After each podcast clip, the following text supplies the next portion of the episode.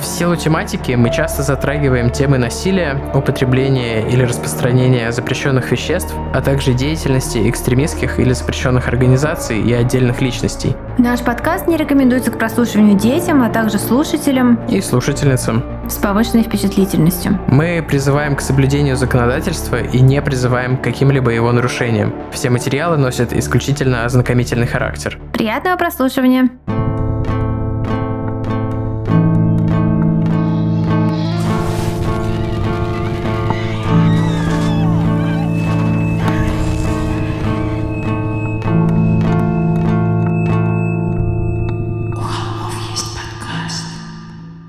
Всем привет! Вы слушаете «У холмов есть подкаст». Привет, это мы, Тима и Валя. Валя и Тима. Тима щупает капибару, уже известную по нашим инстаграмным историям. А я только что съела очень странный пирожок с картошкой, в котором Когда я его откусила, в нем не было картошки, я очень расстроилась. Это Валю так потрясло, это прям было видно, что ее это потрясло. Я очень просто хотела этот пирожок, я про него забыла, я увидела его все на столе, сказала, мы уже почти были готовы начинать запись, но я увидела пирожок, я такая, о, пирожок! И я делаю супер огромный укус, потому что я понимаю, что у меня есть четыре укуса, чтобы съесть весь пирожок перед началом, а там нет картошки. Мне кажется, мы стали как те подкастеры, которые рассказывают полную хрень. Мне кажется, мы всегда были как те ну подкастеры, которые Это какой-то новый уровень. Нет, просто поразительно, что тебя это настолько задело, что ты даже решила поделиться с Да, и поскольку мы стали именно теми подкастерами, как именно те подкастеры, мы просим ребят э, Поставьте нам звездочки в Apple. Мы давно не просили, у нас Кстати, наверняка это много всерьез, новых слушателей. Это не шутка, да. И просто, да, в Apple подкастах можно написать отзыв. Если вы это уже когда-то делали, вы можете этого не делать, да. там только один, один отзыв раз, учитывается. Да. Если вы никогда не ставили нам оценку там, то, пожалуйста, сделайте это, это будет очень классно. Да, это будет кайфово. Спасибо большое заранее. У нас много объявлений будет. Ну да, мы с кучей информации. Во-первых, это будет импортозамещение, поэтому дождитесь, не выключайте во время наших объявлений. Это будет, ну, такое импортозамещение. Не совсем. Да, Тима, здесь ты пошел по тонкому льду. Это будет про советский true crime. Да, но не такой, как вы думаете. Это типа на момент совершения преступления это можно назвать импортозамещением, сейчас уже нет. Mm, да, сейчас это э, независимый зарубежный true crime. Это недружественный true crime. Недружественный, да, true crime. Но об этом чуть позже. А сейчас э, мы напомним тем, кто уже знает, и расскажем тем, кто еще не знает, что мы сейчас проводим э, конкурс на новый логотип холмов. Я знаю, что за годы многие говорили всякое про наш визуал, например, про то, что напоминает им микрофон, нарисованный на нашем логотипе и так далее. Вот, ну, в общем, если есть у вас какие-то идеи, то сейчас именно тот момент, чтобы их э, оформить визуально и нам прислать. У нас в Инстаграме есть инструкция, как это сделать, кажется. Запрещенным. Да? Запрещенным в Российской а, Федерации. Ну, мы еще тогда, наверное, в догонку к этому выпуску запостим ссылочку на форму в остальных наших соцсетях, незапрещенных. И хочется добавить, что это, ну, как бы возможно. Как вы знаете, мы пытаемся сделать мерч. Это оказалось гораздо сложнее, чем мы думали. Это оказалось просто э, болью нашей жизни сделать мерч. Вот, ну, в этот раз. Что-то как-то в прошлом, позапрошлом году это было попроще. Ну, там, ну, в общем, ладно, не, не будем вдаваться в подробности сейчас. Может быть, ваш логотип попадет на мерч, но мы не говорим про обложку подкаста. Мы говорим про именно ну, типа, маленькое лого. Э, да, но все равно, знаешь, может быть, нам пришли да, что-то прям да. такое, что мы захотим сменить наш маджента-оранжево-белый логотип полюбившийся всеми. Но как бы мы, как всегда, мы в холмах, никому ничего не обещаем, да, чтобы да, да, никто да. на мы, нас мы как бы, не обижался. Если прям нам супер понравится, мы обязательно с вами свяжемся. И, конечно, без вашего ведома ничего использовать не будем. Да, и мы там, там даже, там даже денежный приз предусмотрен. Ну, мы договоримся да. с вами да. персонально. Ну и там, да, какой-нибудь самый крутой дизайн обязательно в соцсетях наших покрутим, чтобы э, вам досталась заслуженная любовь от наших слушателей. Вот, это по этому поводу. Ну, вообще, так классно, что мы вернулись. Ну, кстати, мы вернулись чуть раньше для наших бустанов, патронов и Apple подкастных слушателей. Поэтому, если вы из их числа, то добро пожаловать снова. А если не из их числа, то почему до сих пор не из их числа вообще? Вот. Ну, тоже привет. Приятно после отпуска снова вернуться к основным выпускам. Вот. И это нас, кстати, очень плавно подводит к эм, спонсору сегодняшнего выпуска. Это такой выпуск. Ура! Ура! Мы очень рады, что новый выпуск «Холмов» вновь выходит при поддержке сервиса онлайн-психотерапии «Ясно». Выпуск этот первый после наших небольших каникул, которые вы все, конечно, заметили, что они были. А я этот, а, как бы сказать так, отпуск провела вместе со своей дочкой. Няня у нас была в отпуске, поэтому это были, так, ну, типа, я и моя дочь. Ей скоро два года, и у нее сейчас начинаются, ну, скажем так, сложности с поведением. Там, кто знает, тот поймет. И мне как никогда помогают консультации с моей психотерапевткой. Общение с ней является реальным подспорьем в том, чтобы разобраться с тем, как э, строить гармоничные отношения со своим ребенком. И, ну, для меня, наверное, как для любой мамы, это супер важно, потому что из этих отношений, в общем-то, там вырастает целая личность, да, целый вот как бы пласт проблем или наоборот пласт каких-то жизненных, э, не знаю, там установок, которые помогают, да, то есть отношения с родителями. Поэтому серьезно к этому отношусь. К тому же, ну, став мамой, я не могла не заметить, кстати, моя дочка там летует на заднем плане. В нашей культуре только недавно стали говорить о том, какая же нагрузка лежит на нас, на мамках. так тяжело балансировать свою жизнь, карьеру, увлечение, родительство, все вот это. Вот видишь обычно только там, не знаю, в Инстаграме, как люди там с 16 детьми занимается бизнесом без одним ребенком, одним подкастом и 15 основными работами. Не могу ничего балансировать. Ну, в общем, э, я думаю, все мамы поймут, какой виноватый себя чувствуешь, когда все не идеально. Я себя ужасно виню за все. И это я не говорю, все эти мамские проблемы, это плюс к тому, что вот у меня была меня коснулась, конечно, по касательной пострадовая депрессия. И тогда я просто попросила терапевтку о дополнительных сессиях и постоянно плакала и рассказывала ей о своих мыслях, чувствах. И я не знаю вообще, как бы я вывезла и справилась без ее помощи. И, кстати говоря, моя терапевтка сама мама и тоже мигрантка. И я очень рада, что мы с ней вот так совпадаем в плане опыта, что получается, что вопросы, которые мы обсуждаем в сессиях, для нее это не что-то теоретическое такое, что она понимает, вот, но на себе не испытывала. Мне очень повезло ее найти. Я уже говорила, что вместе мы больше четырех лет, и нашла ее совершенно случайно с помощью сарафанного радио, методом, скажем так, проб и ошибок. Причем ошибки были супер неприятные местами, но выбор терапевта это вообще большая отдельная тема, не будем. И если бы в то время я знала про сервис онлайн-психотерапии ясно, многого из этого можно было бы избежать, вот из этих проб и ошибок, о которых я говорила. Для тех, у кого есть особенности особенные нестандартные требования по подбору специалиста, ясно предлагают обратиться в их службу поддержки для подбора специалиста вручную. Я, как вы понимаете, тоже, конечно, был в отпуске и даже удалось уехать с Кипра на несколько дней. Я был в Белграде, и супер классно, что благодаря тому, что мои сессии с психотерапевткой проходят по видеосвязи, можно было ничего не переносить, ничего не отменять. Я, правда, созваниваюсь просто по скайпу, он все время лагает, кстати, это прям раздражает. Да, скайп это просто боль. А у Ясно своя удобная видеозвонилка, где есть, например, такая фича, ты можешь отключить свое лицо во время звонка и на него не отвлекаться, потому что вот в скайпе это тоже очень бесит. Мне кажется, это очень пригождается в тяжелые моменты, когда ну, вот не хочется видеть свое лицо, пока что-то рассказываешь, такое часто бывает. Ну, а кому-то это вообще, я думаю, на постоянной основе очень удобно. Да, я, кстати, тоже очень отвлекаюсь на свое лицо, и вот когда я плачу на сессиях, конечно, было бы круче себя не видеть. И вообще на Ясно есть много таких штук, которые созданы с мыслью о клиенте. Это все потому, что создавали Ясно не на коленке за одну ночь, это не какой-то там marketplace, где разные люди просто продают свои услуги, а это специализированный сервис, созданный профессиональными психологами, максимально продуман. Если вы думаете о психотерапии, мы очень рекомендуем попробовать сервис Ясно. Тем более, что с нашим промокодом у холмов UHOLMOV, точно так же, как наше написание приложение везде. Юхолмов. Вы получите скидку 20% на первую сессию. Не забудьте, что код нужно вводить при регистрации, это очень важно. Психотерапия — это, мы не устаем повторять, вложение в себя, которое помогает себя чувствовать увереннее во всех сферах жизни. Обязательно попробуйте, воспользуйтесь нашим промокодом и переходите по специальной ссылке, которую мы для вас оставили в описании к этому выпуску. Спасибо большое, ясно. Да, большое им спасибо. И возвращаясь к новостям ну, таким, как бы новостям из нашей жизни. В Белграде, точнее в Нови-Саде, удалось встретиться с несколькими нашими холми. Так вышло, что обе холми были гончарками, гончарки, художницами, керамистами керамистками. Вот, поэтому большое спасибо Маша и Настя. Давайте я скажу как называются их гончарные студии. Одна из них называется Palaka Studio, а другая называется Momo Ceramics, по-моему. Сейчас я уточню. Да, Momo Pottery, простите, Momo Pottery. Да, спасибо огромное за мою капибару. Капибара стала звездой нашего прошлого бонусного выпуска. Да, я думаю, что э, у нас в прошлом бонусном даже родилась традиция. Посмотрим, будем ли мы ее соблюдать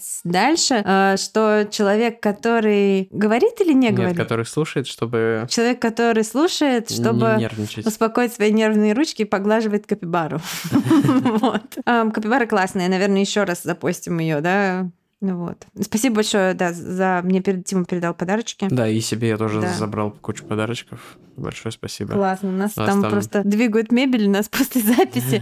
А, У меня в гостях куча родственников, и будет эм, семейный обед с тефтельками, поэтому там, там идет активная подготовка. Это Вот. иммерсивный experience. Вы в Валином кабинете записываете выпуск вместе с нами. Да, скоро запахнет тефтелями, готовьтесь. Вот. Так, ладно, вернемся к теме выпуска. Мы расскажем про латвийский true crime. Латвийский True crime из true crime. Латвии. И я хотела бы True поблагодарить, э, не знаю, насколько это было proper, что Тима сказал, узнаем теперь. Я хочу поблагодарить э, замечательную девушку по имени Илза, которая, когда мы кидали запрос о, так сказать, true crime из бывших советских республик, прислала вот тот кейс, о котором мы будем сегодня говорить. И более того, потом мне супер помогла с материалами. Мы с ней общались вплоть до того, что она библиотечную архивную книгу нафоткала. Я ее переводила гуглом, там как бы освоила какие-то новые для себя методики, где ты страницу книги ищешь как картинку в гугле, потом выделяешь текст, переводишь. Короче говоря, это было все очень интересно и познавательно. Но когда Google начал переводить мне какую-то просто дичайшую дичь, мне пришлось или записать и просить ее объяснить мне. Она мне голосовухами с листа где-то там, не знаю, на работе или где-то переводила, надиктовала. В общем, это было очень классно. А также со статьями и переводами помогли Алина, Вероника и Алона. Может быть, это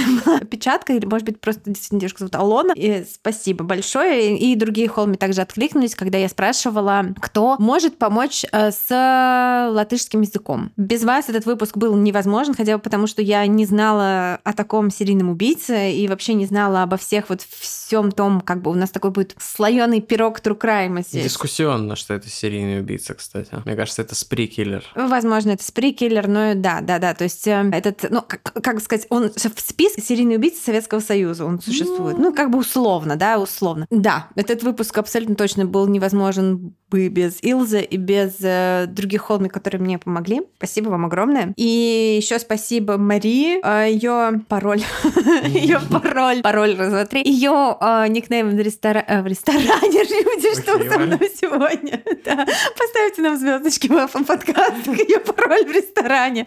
Э, Мария — это замечательная иллюстраторка, которая создала обложку для сегодняшнего выпуска. Ее никнейм в запрещенном, нерекомендованном или запрещенном экстремистском, нежелательном, плохом инстаграме та, нижнее подчеркивание, co.art. И у нее такая прикольная аватарка с таким смеющимся мультлицом, таким «Ха». Вот. А, Спасибо большое, Мария, за эту обложку. Было приятно посотрудничать. Итак, мы переходим, собственно, к нашему выпуску. И, как я уже говорила, это будет слоеный true crime пирог. Валя голодная. Да, у меня все про... Я, я уже съела пирожок с капустой, да. С картошкой. Пирожок без картошки. Вот.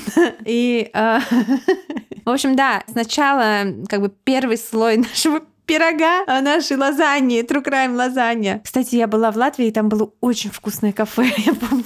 Что происходит? Не знаю. А, Мы поговорим о кораблекрушении, представьте себе. Ну и, кстати, про кораблекрушение. Мы-то еще не знаем развязку истории с субмариной. Вот сегодня тот самый день, когда у них должен был кончиться кислород. А может быть, наши слушатели уже знают спустя неделю. Вот, расскажите нам. Ну, ладно. это Да, я что-то сегодня вот среди ночи проснулась, мне кошмар приснился, и начала читать про субмарину. Ну, вообще жестко, конечно. Очень Но жестко. там самая интересная деталь, как мне показалось, это то, что уволили из компании человека, который Говорил, занимался concerns. Да, да, да. Ну вот первая часть нашей истории примерно о таком. Ладно.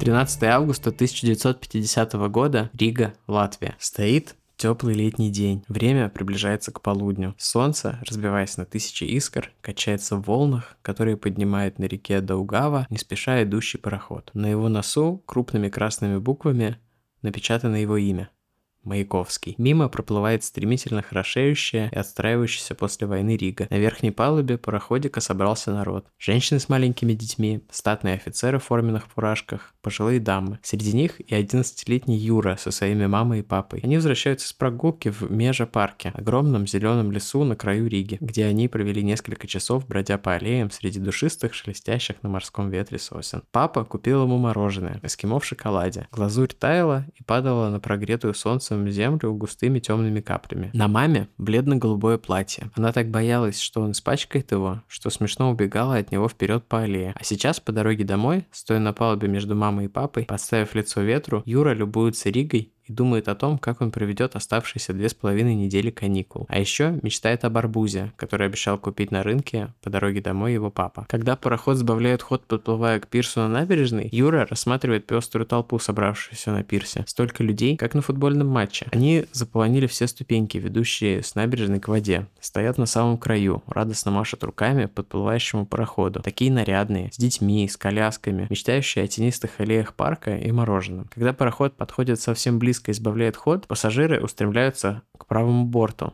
так, что его начинает слегка раскачивать. И Юра, на всякий случай, берет за руку своего папу. Ладонь у папы большая и шершавая, очень теплая, потому что он только что оторвал ее от прогретого солнцем поручня вокруг ограды верхней палубы. Юра чувствует себя в безопасности. Он не знает о том, что в этот момент в оставленный по неосторожности открытым люк для угля начинает заливаться вода. Вода, которая утащит этот корабль на самое дно в течение буквально следующих нескольких минут. Еще раз пошатнувшись, пароход наконец прикасается бортом к пирсу и замирает. У лестницы, ведущей на нижнюю палубу, скопилась огромная толпа пассажиров. Все спешат сойти на берег. Юра с мамой и папой присоединяются к остальным пассажирам. Вот только очередь совсем не движется. Юра вытянулся за то лето, но из-за плечей и голов людей в толпе вокруг ему совсем не разглядеть, что происходит. Почему они не спускаются, а наоборот, будто отступают назад. На всякий случай он еще крепче сжимает папину руку. И в этот момент борт вдруг начинает крениться клонится к пирсу. Кто-то толкает Юру в бок, потом в плечо. Вместо того, чтобы уходить, люди только прибывают. С пирса на борт начинают перелезать люди, прямо через ограду, весело посмеиваясь, передавая детей и сумки. Юрин папа пытается растолкать их плечом, но народу столько, что их оттесняют назад. Юра ищет глазами маму, она осталась там, у лестницы, машет им рукой встретимся на берегу. А народ все прибывает. После того, как неделю назад в газеты попала новость о том, что по Даугаве запустили первый прогулочный пароход, который ходит по маршруту до Большого парка на окраине и обратно, пассажиропоток увеличился в три раза. Юра тогда тоже узнал про Маяковского и решил, что обязательно уговорит папу и маму поехать кататься в ближайший выходной. И вот мечта сбылась. Но почему их не выпускали сойти с корабля? Папа поясняет, пытаясь протиснуться к выходу. Касса на борту. Все спешат купить билет потому что желающих больше, чем мест на корабле. Они так спешат, что не дают даже выйти тем, кто уже приплыл. Неслыханное хамство. Сейчас с этим разберутся, уверяет Юру отец. С высоты его роста ему видно, как на берег выскакивает капитан, совсем еще молодой человек. Он пытается урезонить толпу, убедить их подождать, пока люди сойдут. Но никто не хочет его слушать. Люди со смехом продолжают лезть на борт. Пароход кренится все сильнее. Юра считает людей вокруг. В статье говорилось, что судно вмещает 150 человек, но народу кругом так много, что он то и дело сбивается со счета. Краем глаза Юра замечает моторную лодку, которая проплывает мимо них со стороны левого борта. Она движется быстро по течению, рассекая воду на две большие волны, одна из которых докатывается до борта парохода и разбивается полчищем ледяных брызг. В этот момент пароход ведет в другую сторону, резко, так, что Юра упал бы, если бы не папина рука. Он видит, как с верхней палубы в воду падает женщина, она барахтается в воде. Юра хочет прыгнуть за ней, но тут пароход кренится в другую сторону, раскачиваясь туда-сюда. Кругом поднимается крик и паника. Юра сжимает папину руку и закрывает глаза. Он открывает их, когда вода закрывается над его головой. Он пытается понять, в какой стороне берег, где его мама, где папа. Пытается вынырнуть поверхность хоть на мгновение, чтобы хлебнуть воздуха. Но вокруг, как в кишащем червями котле, за него цепляются чужие руки. Его дергают, тянут, за него пытаются зацепиться, все глубже и глубже утягивая его на дно. Юра задерживает дыхание до тех пор, пока грудную клетку не сдавливает так, что что он понимает. Проще сделать вдох, впустить в себя воду, чем сопротивляться ей. Он открывает рот и вдыхает. Он видит солнце через толщу воды и сам идет ко дну. Но в этот момент сверху его вытаскивает рука. Знакомая, большая и шершавая. Только теперь она холодная. Папа тащит его наверх Вдвоем они цепляются за край верхней палубы, которая едва возвышается над водой. Люди снизу и с боков пытаются столкнуть их.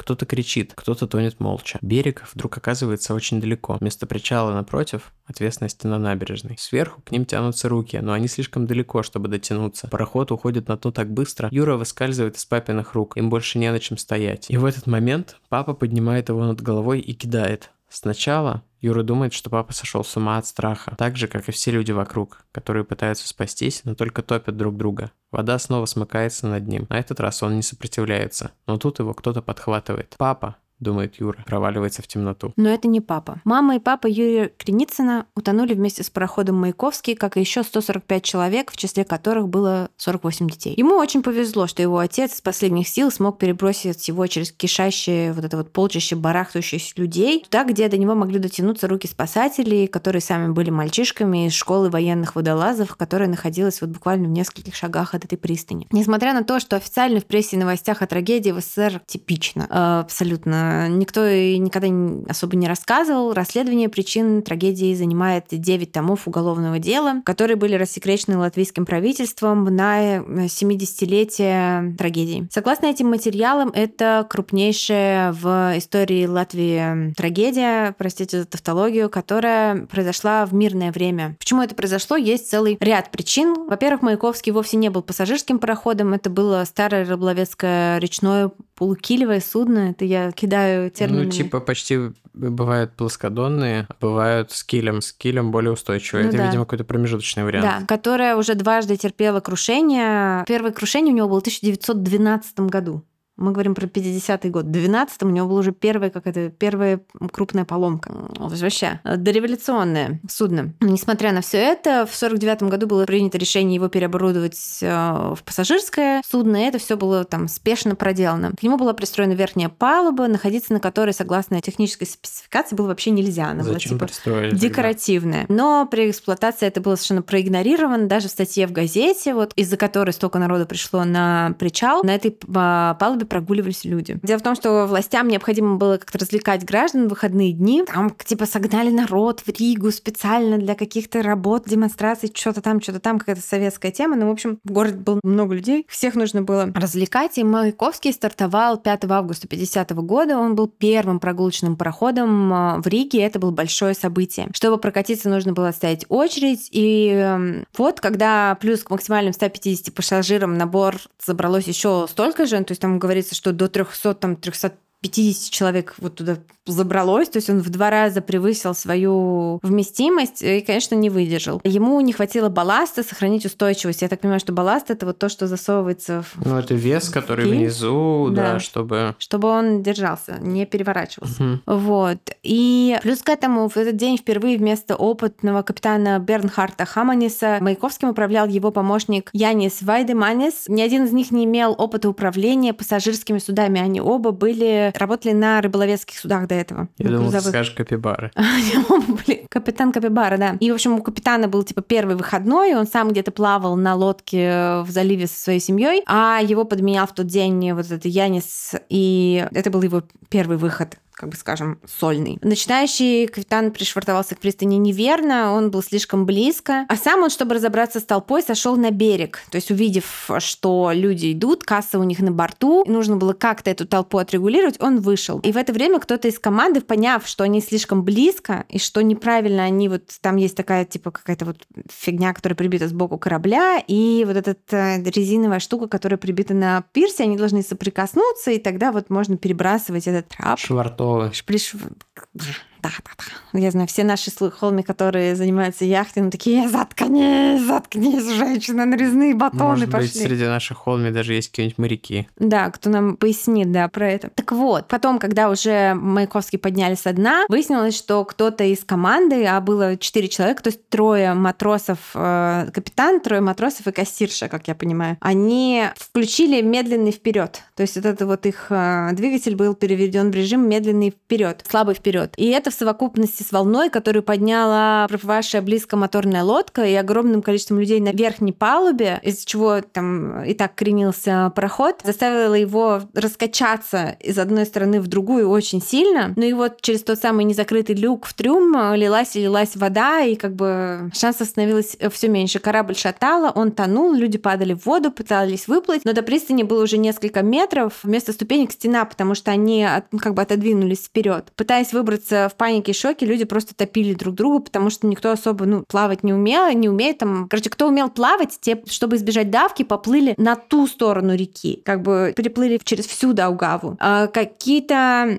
курсанты, которые проезжали на кузове грузовика через мост, который был там тоже в нескольких десятках метров оттуда. У них была веревка, они кинули веревку и вылавливали людей из реки и спасли 70 человек. То есть там есть такие вот эти курсанты военного училища, этих водолазов. То есть там такая вот история про героизм случайных людей, вот, э, связанный с этой трагедией, как, ну, наверное, во время любой трагедии такое происходит. Но, тем не менее, как бы люди умирали и умирали быстро, и им нельзя было помочь. Например, нельзя было помочь э, людям, которые оказались э, заперты в помещениях на нижней палубе, их было около 50. Оказалось, что вопреки технике безопасности двери открывались вовнутрь, а не наружу. То есть двери нельзя было просто толкнуть, их надо было там как-то тянуть. И... То есть из-за давки двери да. открывать было еще сложнее. И кроме того, спасательные круги, которые должны были всплыть на поверхность в случае крушения корабля, оказались привязанными к бортам, потому что кто-то где-то побоялся, что их украдут пассажиры на память о поездке. Ну, возможно, пассажиры бы и украли их. как бы не исключаю. Сразу вспомнила, как я каталась примерно на таком же проходике по реке в Великом Новгороде.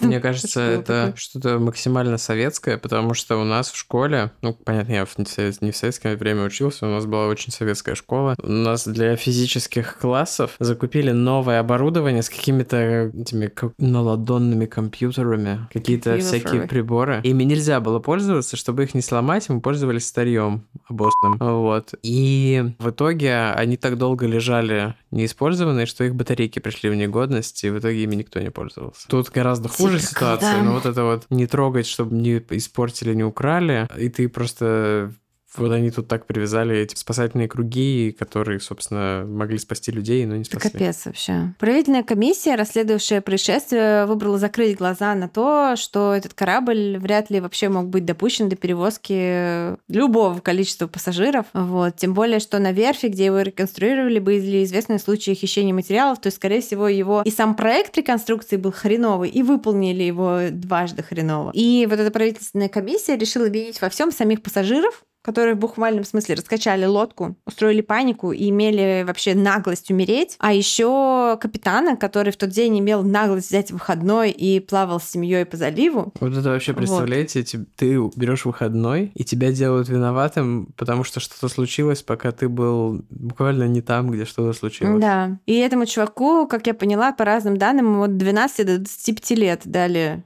срок. За то, что у него был выходной. Помощнику дали такой же срок, вот этому Янису, который пытался на берегу регулировать толпу. Вот. И, кстати, там не было заборов еще, поэтому все действительно подошли не через одну вот точку входа, а просто все подошли к этому кораблю и начали перелезать на него. Уголовные сроки также получили трое работников Министерства транспорта, вот как раз по вине которых не было заборов, а остальные члены команды, видимо, включая кассиршу, были с позором уволены. Вот. А, стоит сказать, кстати, что после смерти смерти Сталина в 1953 году все они были амнистированы и отпущены на свободу. Окей, кассирша и капитан их отпустили справедливо. Но Капит... конструкторы, которые действительно виноваты, почему их-то амнистировали? Ну, никого из того, кто проводил это, кто подписывал, например, разрешение на то, чтобы этот корабль э, пошел в эксплуатацию, вот никого из них нет. Что за бред? То есть не поставили забор, они бы еще, наверное, посадили бы всех людей, которые имели несчастье утонуть. А погибли люди там, типа, целые семьи. И более того, они не признавали, не говорили об этом, об этой трагедии, ничего, и нет никакого там... Одна мемориальная доска, которую повесили уже там после того, как э, Латвия справедливо вышла из состава Советского Союза. А так там просто были на разных городских кладбищах могилы из целых семей, на которых даже запрещено было написать там, типа, что они погибли вот в этой трагедии. А просто, типа, там, в некоторых семьях все пошли поплавать на корабле, кроме одного там члена семьи, ребенка или отца, или еще кого-то, и там, типа. Короче, просто капец,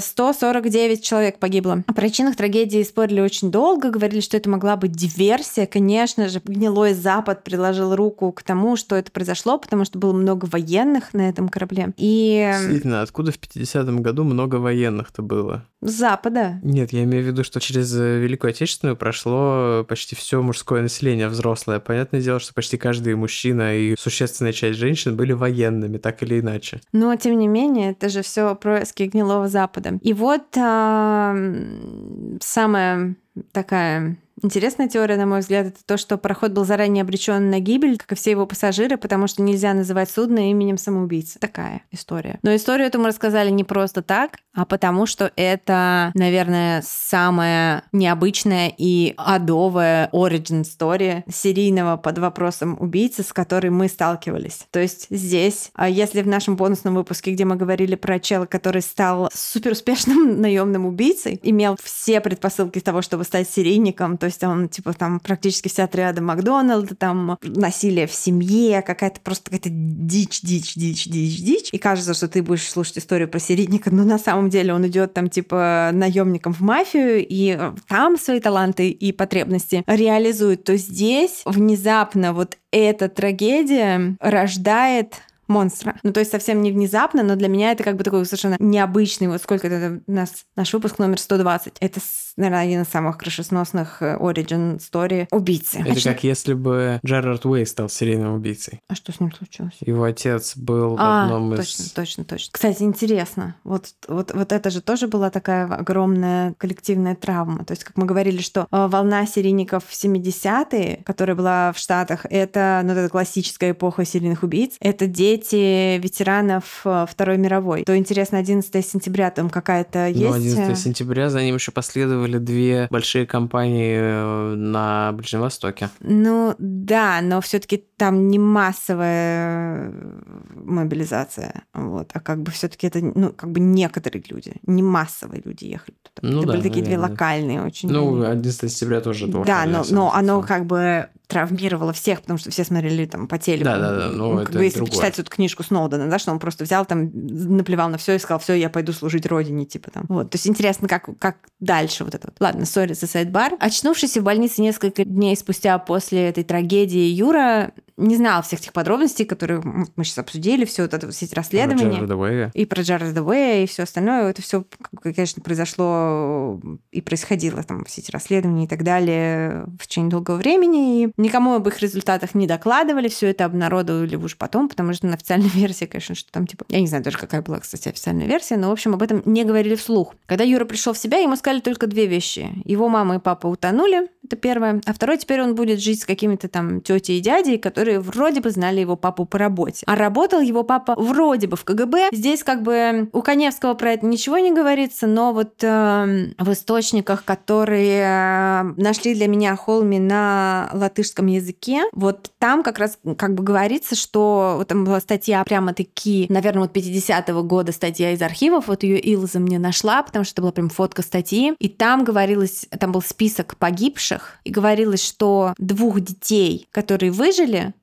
забрали, типа... Ну, короче, там очень так не слабо намекалось, что детей сотрудников КГБ забрали к себе на воспитание другие сотрудники КГБ. И что, как бы, из этого следует вполне закономерный вывод, что Юра-то Креницын родился в Москве, а папа его по работе переехал в Ригу, когда он был маленьким, и что, возможно, перебрались они в Ригу именно потому, что папа переехал из большого дома в угловой работать, потому что угловой дом так называли жители Риги, главное здание КГБ, которое было в их городе. Большой дом, если что, не жилой. Нет, ну имеется в виду, ну, да, переехал да. как ну, бы да, да, да. Ну, просто, с работы, просто... да. Просто я не могла себе отказать в таком. Подожди, типа... большой дом это же в Питере. Мне кажется, в Москве тоже его называют большой дом. Мне кажется, в каждом городе был большой дом. Я гугльну. Простите, это мне скрипнул телефон. Я помню такую байку. Да, это в Питере. Ну, помню ну, такую байку ну, про простите, московское почти, здание. Почти получилось у меня классно сказать. КГБ, раньше там была государственная страховая компания, и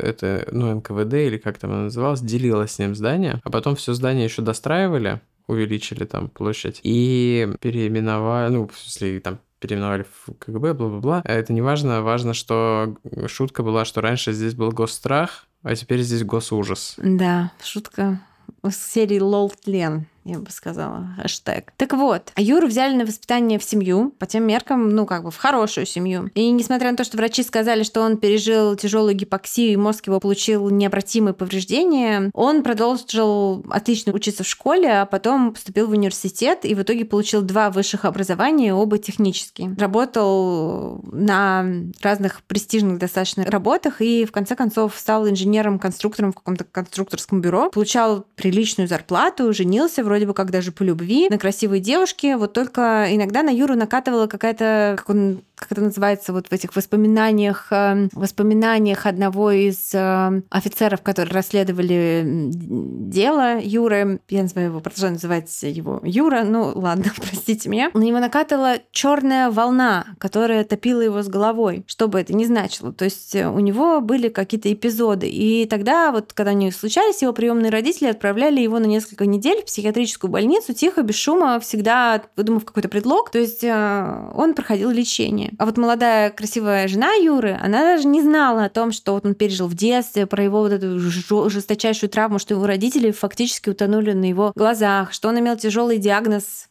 официальный реактивный психоз. В каких-то источниках говорится, что у него была шизофрения, что у него были необратимые повреждения мозга и что он стоял на учете в психдиспансере. Всего этого его жена не знала. И отношения у них, конечно, не складывались. Ну, то есть основа, когда у них есть такие, блин, секреты, как они могут сложиться. Там, согласно вот версии, которая популяризирована Коневским и другими, там, другой документалкой э, легенд советского сыска. Жена Юрия Креницына была чуть ли не одержима деньгами, ужасно пилила его, злилась за то, что у него была зарплата всего лишь 200 рублей. Хотя по тем временам для инженера, как я понимаю, это был нормальный заработок. Я даже проконсультировалась э, с родственниками. Они сказали, да, 200 рублей для инженера, это ок. И типа она даже изменяла ему, потому что считала, что, что потому что он так мало зарабатывает, он не мужик. Ну, короче, вот какой-то такой Коневский рассказывал такое. Но я смею предположить, что проблемы в отношениях были, вероятно, не из-за жены и ее одержимости деньгами, хотя и такое случается, но как минимум из-за его проблем с головой, которых он ей не рассказывал. Вот.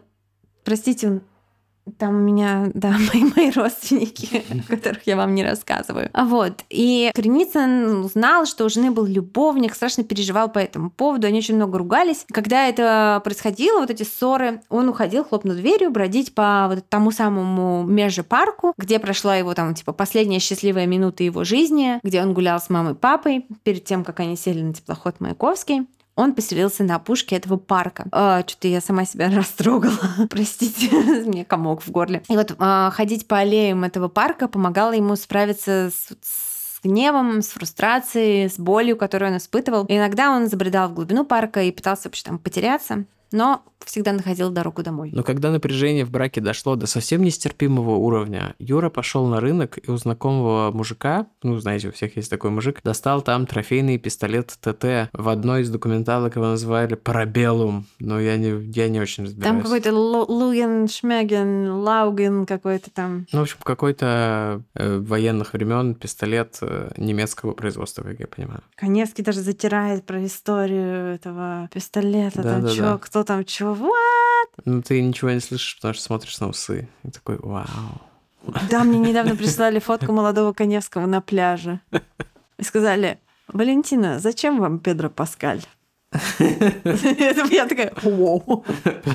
Он когда-то был молодым для меня главный шок, потому что я-то его видела в первый раз в этом следствие ведут знатоки, он там уже был примерно такой, как сейчас. Ладно, в общем, эти пистолеты не были редкостью. Рижская полиция, милиция, точнее, на тот момент, была вообще такими вооружена за неимением просто ничего лучшего. Официально ему, стоящему на учете во всяких диспансерах, конечно, оружие получить никогда не светило, но вот он нашел лазейку, и ему помогало сбрасывать напряжение, когда он стрелял по самодельным мишеням в дальних закоулках вот этого своего любимого парка, ну или где-то еще. Какое-то время это ему помогало справиться со стрессом, но когда его жена собрала вещи и ушла, ему захотелось чего-то большего, в смысле какой-то новый способ сбрасывать стресс. Он, в общем, сам толком не знал, что это был бы за способ, пока не увидел спящего на опушке парка в своей машине таксиста. Окно было открыто, Креницын подошел, прицелился и выстрелил, но пистолет выдал осечку. Мужчина только дернулся во сне. Испугавшись... Извини, что перебиваете, мне очень нравится, что я назвала его Юра всю дорогу. Ты стал называть его по фамилии, когда перешел к своей части. Я не знаю, почему ты называла его Юра. Это если бы как... Я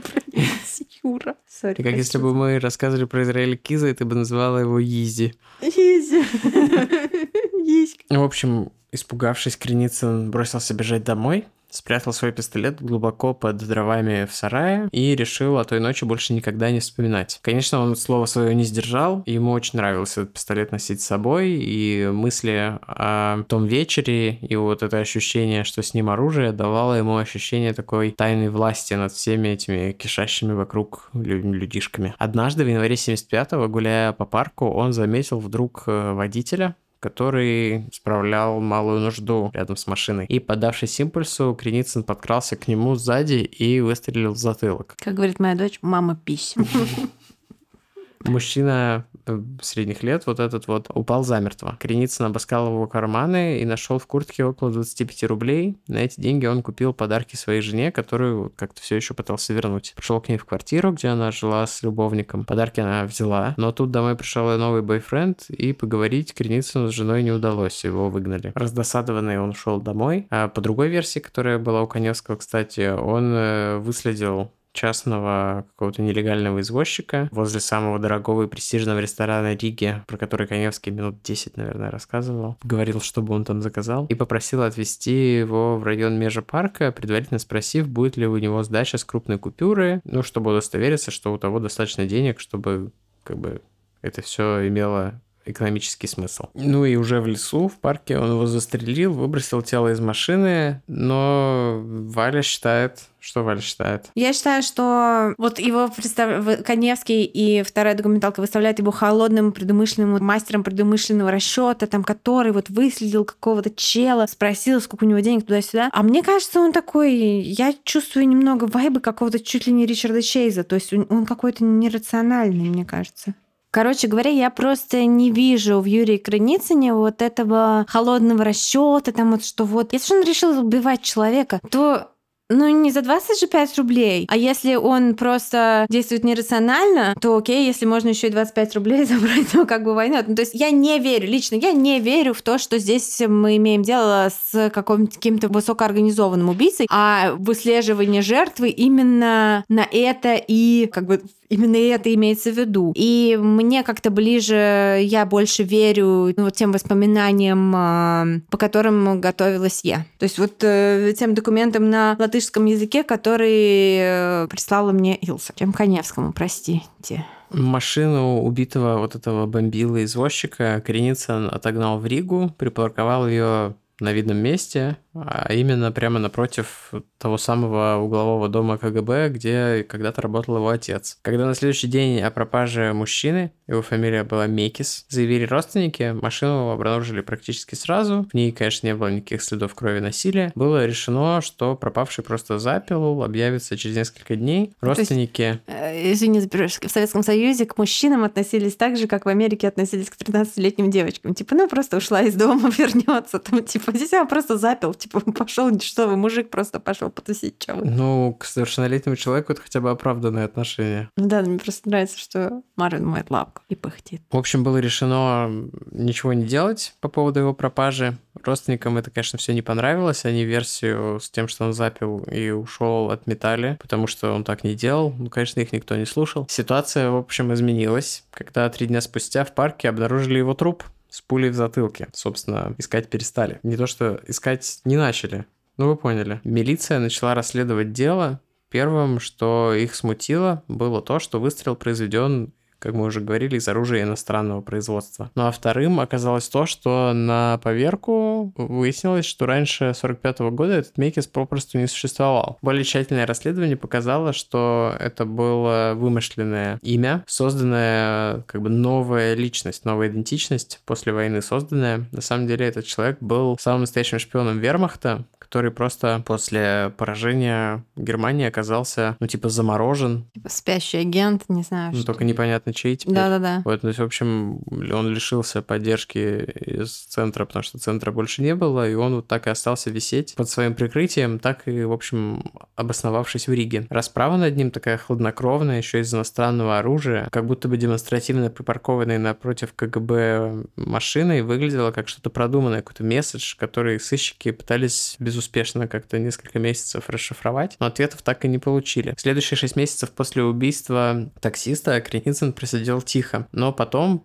там по разным данным, то ли в июле, то ли в сентябре 75 года совершил новое убийство. И снова жертвой стал случайный человек. Дело было поздним вечером, у него кончились сигареты, он хотел курить, магазин уже закрылся, стрелять Сигареты он то ли не умел, то ли не любил. В общем, так или иначе, по тропинке на опушке мимо парка прошел мужчина с курительной трубкой. Запах табака Креницына так разозлил, что он проследовал за мужчиной и выстрелил ему в голову, ну, насмерть. И после этого бросил его тело в лесу, ушел, забрав только небольшую сумму денег, и, видимо, табак. Ну, сумма, да, типа все, что было в карманах у человека. Но и это очень совпало в очень такую странную схему. Жертвой Креницына оказался старший оперуполномоченный КГБ при Совете министров Латвийской ССР Маркин. Тут хочу отметить, что у всего ГБЯ русские фамилии, несмотря на то, что СССР латвийская. Да. Когда милиция нашла его тело с пулей, выпущенной, опять же, из иностранного оружия в голове, они очень забеспокоились. Сразу же связали его гибель с убийством бывшего шпиона несколькими месяцами ранее. В проработке было множество версий, как всегда, с упором на какие-то там козни прогнившего Запада, Джеймса Бонда и все такое. Конечно, никак, ни одна из них никуда не привела. Но, Но. в конце выпуска я предложу конспирологию. О, конспирология от Тимы. Это вообще, что это за редкий зверь? Эм, свой третий удар Креницын нанес уже по знакомой ему схеме. Он набрел на опушке лесопарка на машину со спящим на заднем сиденье водителем. Выстрелив ему в голову, он вытащил ценности, сел за руль и отогнал машину в центр Риги. На этот раз с водителем внутри и припарковал ее, как я понимаю, напротив главного управления полиции, управления МВД, наверное. По странному совпадению, убитый им гражданин по фамилии Сердечный был военным сотрудником управления контрразведки, имевшим доступ к секретным документам и государственной тайне. При опросах его друзей и знакомых в ходе расследования его убийства милиция выяснила, что он э, в последнее время сильно выпивал, и у них возникло предположение, что знакомый стрелок с пистолетом ТТ убил этого самого гражданина Сердечного то ли, чтобы предотвратить разглашение гостайны, то ли потому, что он ее уже разгласил. Ну, короче, это точно гостайна, точно прогнивший Запад. Они начали склоняться к тому, что убийца даже может быть какой-то сотрудник органов, настоящий или бывший, который тоже какой-то спящий агент. Или это какая-то секретная операция КГБ, о котором им простым ментам просто никто не рассказывает, но что, короче, какая-то вот... Э, Что-то происходит. Истина где-то рядом. Возможно, возможно, как бы испугавшись того, что какие потенциальные масштабы имеет вся эта хрень, потому что вот по косвенным уликам им казалось, что это какая-то какая-то просто супер значительная штука. Вот, они бы не полезли туда, висяки остались бы висяками, они бы все это там типа дали этому всему прости травой, но этого всего не произошло из-за неких событий, которые случились 24 декабря 1975 года. А именно, утром в квартире известного такого A-лист селебрити латвийского композитора Раймонда Пауса зазвонил телефон. Для зумеров Раймонд Паус — это композитор, который написал песню «Миллион алых роз», а также еще множество песен моей любимой Лаймы Вайкуле. типа «Ах, вернисаж, ах, вернисаж». Вот. Но музыку писал. Ну, в общем, это в Советском Союзе, типа, не знаю, Эндрю Ллойд Вебер, опять зумеры такие, кто? вот, короче, Марк Ронсон, кто? Тима, помогай. Наверное, даже Джек Антонов им не, не, не Да, Джек Антонов, я думаю, тоже им... Но это чел, который все песни Тейлор Свифт продюсирует. Ну, в общем, вот какой-то какой-то такой... Не все, но... У нас а... просто есть среди слушателей Свифтис, которые, когда я говорю что-то про... Когда я что-то говорю неправильно про Тейлор Свифт, приходят ко мне в директ. А вообще-то... Вообще. Так вот, Звонивший мужчина говорил на латышском языке без акцента. И он спросил у Раймонда Пауза, слышал ли он об убийствах, которые происходили в Риге. Пауза в этот момент в голову пришло действительно, что он слышал об убийстве, э, которое повергло в шок э, всю Ригу за полтора месяца до этого. Но это было совсем не то убийство, никак не связанное, опять же, вот с этими тремя трупами, о которых мы говорили. Дело в том, что 10 ноября, это уже мы добираемся до какого-то четвертого слоя нашего слоеного true пирога. 10 ноября 75 года на лестничной площадке у себя в подъезде был убит один из ближайших друзей Пауза, другой выдающийся деятель культуры того времени, руководитель фонда художников Латвии Яза Пастернак. Он был ветераном войны, руководил бригадой красных латышских стрелков, а после сделал карьеру в Союзе художников Латвии. То есть он был таким главным менеджером всего вот этого союза художников и фонда при нем, который распределял крупные суммы денег, которые выделялись на всякие всяческие госзаказы, потому что я так понимаю, что все заказы были гос в то время. Пауз был обязан ему еще и тем, что именно Пастернак убедил его и помог ему бросить пить, что, по словам самого композитора, практически спасло ему жизнь. Так вот, этого человека убили. Нашла его жена, которая ждала его в тот день с работы. Он сильно опаздывал. Она спустилась по лестнице проверить, там, не сидит ли он в машине. Как это бывает на телефоне, сидит в машине, припарковался и не хочет идти домой. Про телефон шутка, естественно. И она обнаружила, что на самом деле ее муж лежит на площадке второго этажа, вот буквально цитата, кругом море крови. И она смогла подхватить его под руки, дотащить до квартиры, там положила ему под язык валидол и вызвала скорую, но приехавшие врачи как бы лишь констатировали факт его смерти. Он погиб от нескольких ран в шею и грудь, нанесенных ножом. У него ничего не пропало, но при себе он имел довольно, кстати, много денег, там часы, ключи от машины, то есть у него были ценности, но ничего не пропало. Тут же опять посыпались версии, кто мог стать такой жестокой расправы, то ли это что-то личное, то ли это он там что-то сработает, ну, в общем, много-много всего. И в ходе беседы с девушкой-исследовательницей, жена Пастернака, которая была известная актрисой театра и кино, звали ее Лидия Фрейман, рассказала, что незадолго до того, как она обнаружила труп мужа, в дверь позвонил какой-то мужчина и спросил, дома ли Язып. Глядя через глазок, она сказала, что нет, его нет. Она там типа приоткрыла дверь, видела мужчину только через глазок. Мужчина ответил, что хотел бы поговорить с Пастернаком и вернется позже. А лица она его не запомнила, и вся Рига теперь искала этого мужчину без лица и раздумывала над тем, по какой же причине могли убить этого там известного человека, всеми уважаемого деятеля Языпа Пастернака, кто и почему, главное, почему его убили. Поэтому, когда Раймонд Паулс взял в квартире своей телефонную трубку, и ему сказали, знает какой-то анонимный чувак, сказал ему, знает ли он про убийство, он решил, что это ему звонит убийца его другана, возможно. Он тут же сказал, что да, слышал все такое, и звонивший ответил ему, что тогда Раймонд Паулс понимает всю серьезность и будет выполнять все требования. Звонивший сказал, что ему нужно 17 тысяч рублей. На то, чтобы их раздобыть, у Паулса было время типа до вечера. Вечером а, чувак перезвонит и даст инструкции, куда отнести деньги и что с ними делать. Это была огромная сумма, которая, конечно, у Пауза так вот э, насколько не было. Но дело было даже не в этом. Он боялся за свою жизнь, потому что там еще звучала угроза, что убьют еще его жену и маленькую дочку. И как бы сразу возникли мысли, а вдруг э, такой же звонок поступил э, Язепу Пастернаку, он пошел на встречу с убийцей, с шантажистом и был убит. То есть все это выглядело очень-очень серьезно. Вот, хотя у Конецкого говорится, что сначала он решил, что это все просто прикол, что это какие-то его друзья-артисты балуются. Вот, но вот в воспоминаниях того милиционера, на который мы опираемся, говорилось, что нет, он сразу понял, что это нечто серьезное. И вопреки обещанию, которое он дал шантажисту, не обращаться к властям, Паус позвонил своему хорошему старому другу, генералу МВД Анрису Кавальерису, вот, собственно, чьи воспоминания я и читала, и рассказал ему о своей проблеме. А тот, заинтересованный в том, чтобы поймать шантажиста, предложил Паузу поучаствовать в операции, типа, под прикрытием, короче, в поимке этого чувака. А композитор согласился без колебаний, теперь ему нужно было просто уговорить вымогателя перенести их встречу на вечер, чтобы следующего дня, чтобы у милиции было время на подготовку. Паузу это удалось, и на следующий день он должен был отвезти чемодан с деньгами в межепарк и скинуть его в условленном месте, и он должен был прийти один и никому, естественно, не говорить о встрече. За сутки до этой самой встречи с шантажистом он прошел инструктаж у представителей властей, которые, в общем, и посвятили его в свой план. Парк будет полон офицеров под прикрытием, это традиционная уже для всех э, советских кейсов штука, как мы знаем, переодетые мамочек с колясками, в бездомных. Представляешь, э, Коневский переодетый мамочкой с коляской. И в коляске тоже маленький Было бы круто, если бы он отыгрывал, кстати. Да-да-да, и в коляске тоже маленький Коневский. Поднять уровень абсурда в этом шоу. Э, если поднять уровень абсурда в этом шоу, это будет Майти Буш. Да. True crime Mighty Bush. journey through time and space. True crime Bush. Mighty Bush. The Mighty Bush. Никто не понял, но кто понял, вам респект. Как там приближающиеся 40 лет себя чувствуют те, кто понял? Иди в шопу.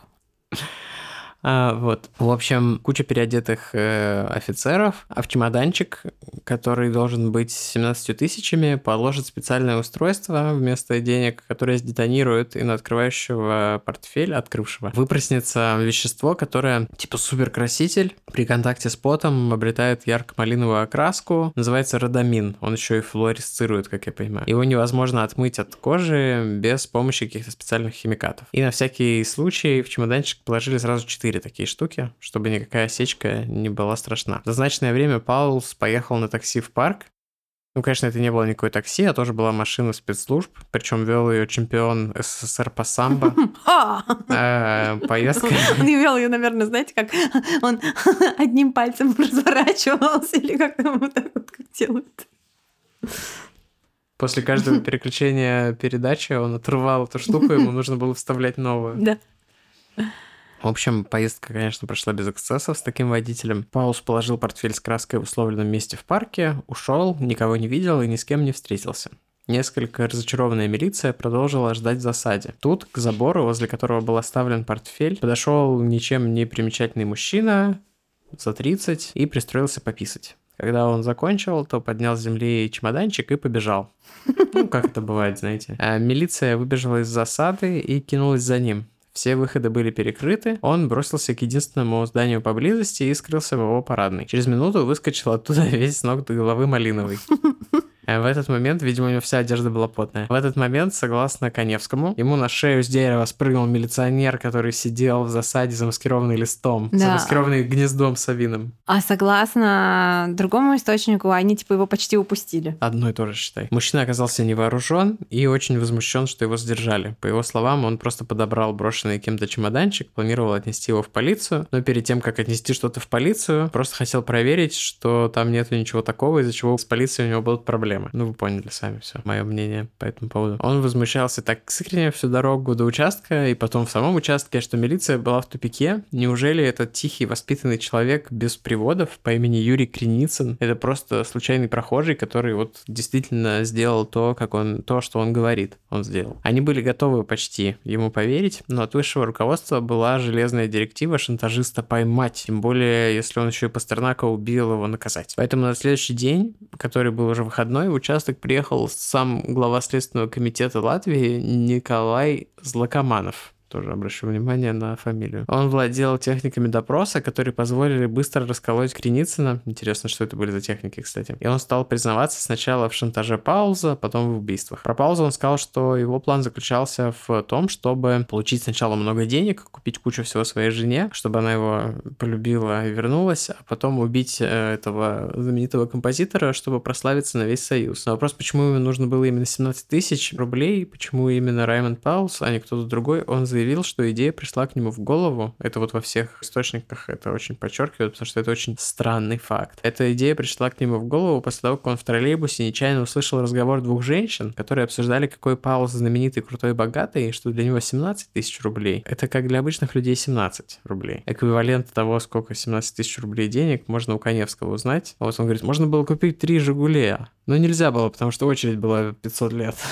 Вот, смешной момент. В общем, э, вот в общем, ей. Юрий Креницын признался в трех убийствах шпиона, КГБшника и военного. Это типа хэт-трик. Э, но, конечно, никакого скрытого Маруша. Никакого скрытого мотива у него не было. Он вообще не мог ничего толком сказать про свой мотив. Ему поверили, что он вообще кого-то убил, исключительно потому, что он указал на место в этом дровяном сарае под кучей поленьев, где действительно хранился тот самый пистолет, который вот и засветился в двух нераскрытых убийствах. Но его показания чуть не рассыпались, когда по третьему убийству заключение эксперта показало, что военный, который нашли убитым на заднем сидении машины, припаркованной в центре, был застрелен не там, и пуля прошедшая на вылет, была не найдена, типа ранения были не похожи, бла-бла-бла. И опытным следователям еще казалось, что вот этот странный мужчина, тем более, что он бесконечно плакал вел себя вот как буквально там ребенок, потерявший родителей, очень растерянный, как из нашего выступления, что он, скорее всего, наврал и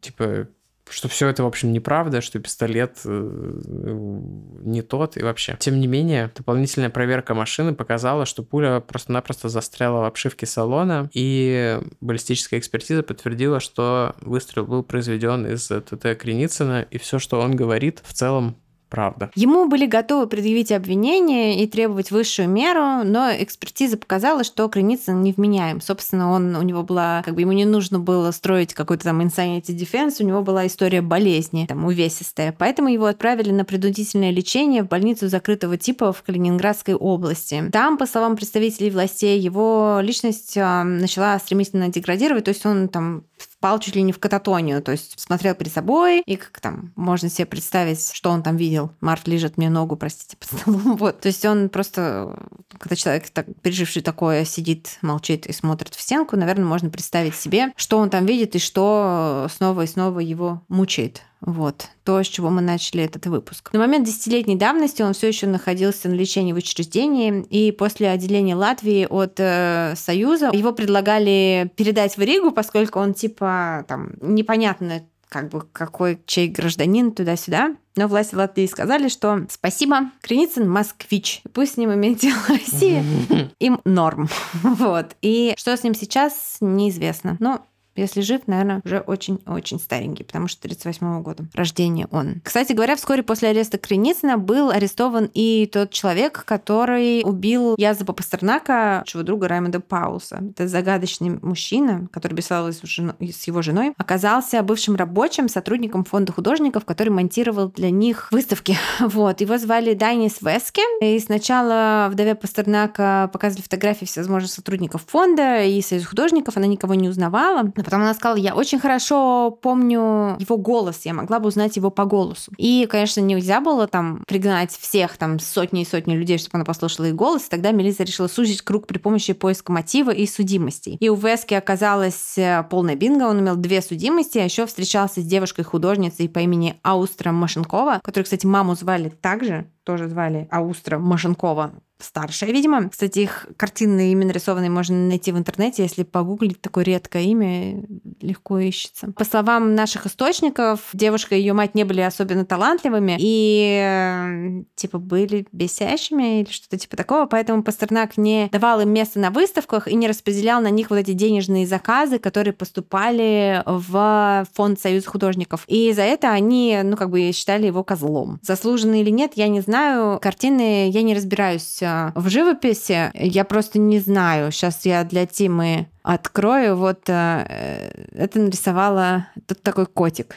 Я думаю, мы приложим его. А подождите, это аж 2011 года картина, то есть она жива. Вот. И вот картина, видимо, ее. Ну, вообще-то прошло 12 лет с тех пор. Ну, извините, мы, да, это когда говорят, что что-то произошло в 70-м, я думаю, а, 30 лет назад. Да, вот. я тоже. В общем, приложим картинку, какие-нибудь из картин а, Аустры Машенковой к нашим а, постам в социальных сетях. И Пастернак считал, что они, эти женщины, художницы, недостойны того, чтобы участвовать участвовать во всяких выставках, они его не любили. И тут, как я поняла, Вески совершил какое-то мелкое правонарушение в Союзе художников из страха, что у него там типа уже есть, он рецидивист, у него уже есть а, судимости, что ему сейчас э, впилит какой-то серьезный строк, он решил типа больше не ходить на работу, просто слился со своей работы, денег у него не было, с Аустрой. Взяли его, Тима достает очень тихо исландский мох. Давай, Тима, просто шуршани исландским мох, мхом, только подальше от микрофона.